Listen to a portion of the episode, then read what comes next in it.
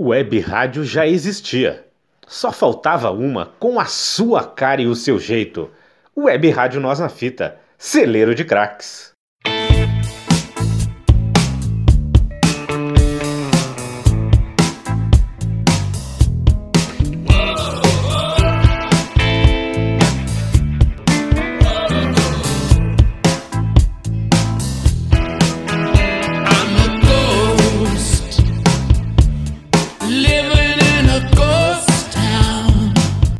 Living in a Ghost Town é a primeira inédita dos Rolling Stones em oito anos.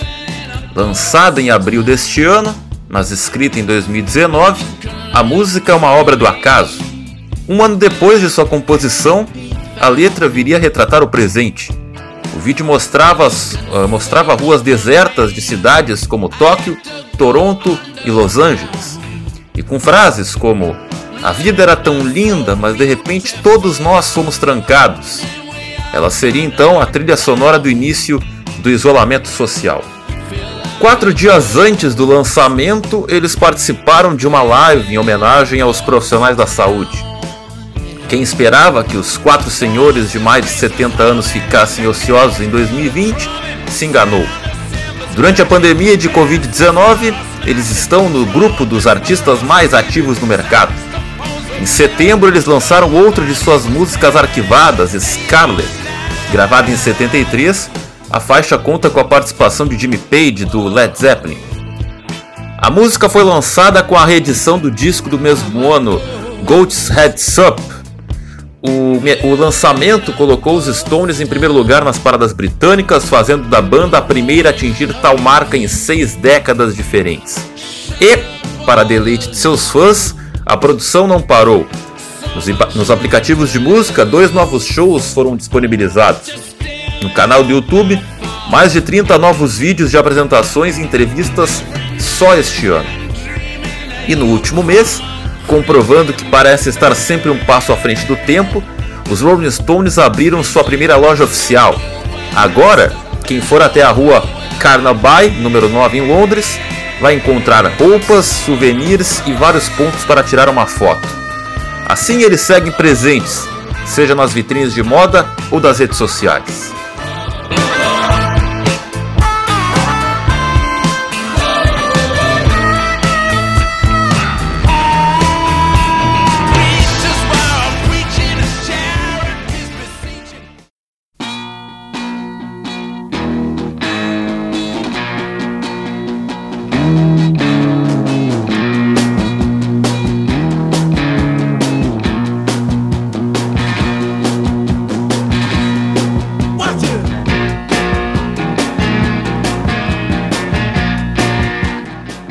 Desde 1962, quando se juntaram na Inglaterra, os Rolling Stones viveram as principais transformações do mundo.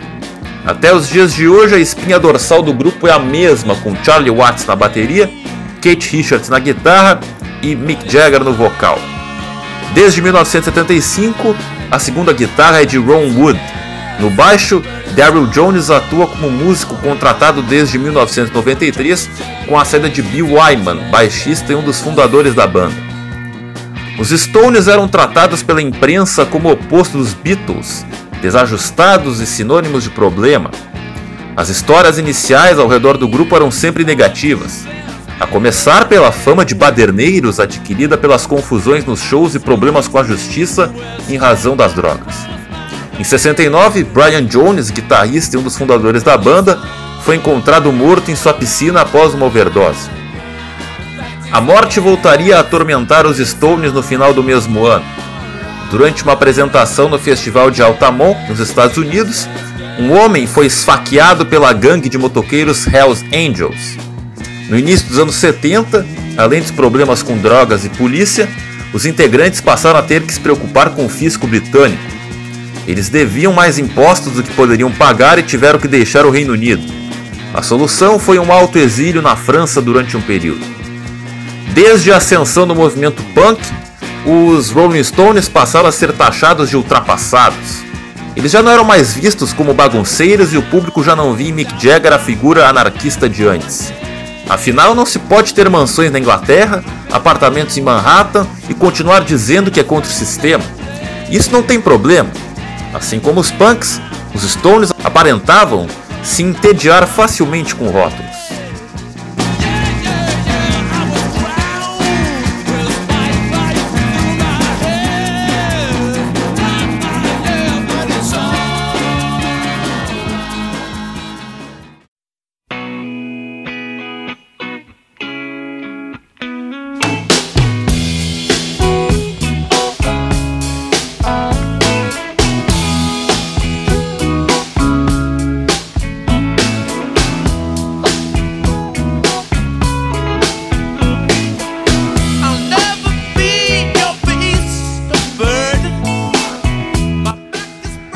Blues, disco e reggae, todos são estilos que a banda flertou desde a segunda metade dos anos 70. Após a aceitação dos personagens, Mick Jagger e Kate Richards passaram a conviver com os diversos mitos criados. Desde o possível caso entre o vocalista e David Bowie, até a impossível troca de sangue anual do guitarrista para continuar vivo. Hoje, toda a fama que Jagger tem fora dos palcos é de ser pé frio quando vai acompanhar partidas em estádios de futebol enquanto Richards dá dica de uma vida saudável em entrevistas de manhã cedo. Sempre com um olho na parte comercial, o grupo foi um dos primeiros a criar um logo próprio, a famosa língua comprida em vermelho ainda na década de 70. Em 81, transmitiu pela primeira vez um de seus shows em formato pay-per-view, algo totalmente novo na época.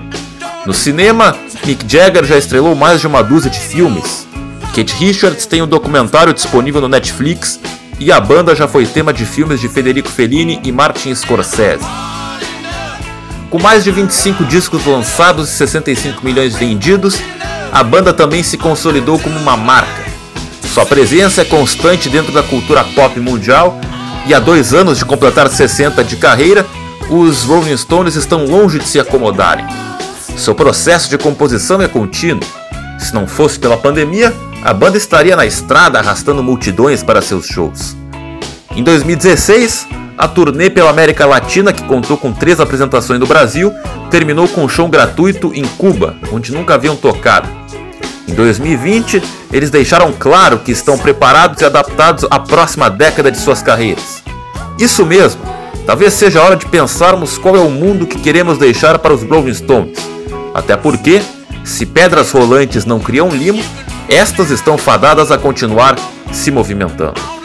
Texto e roteiro de Bruno Chese.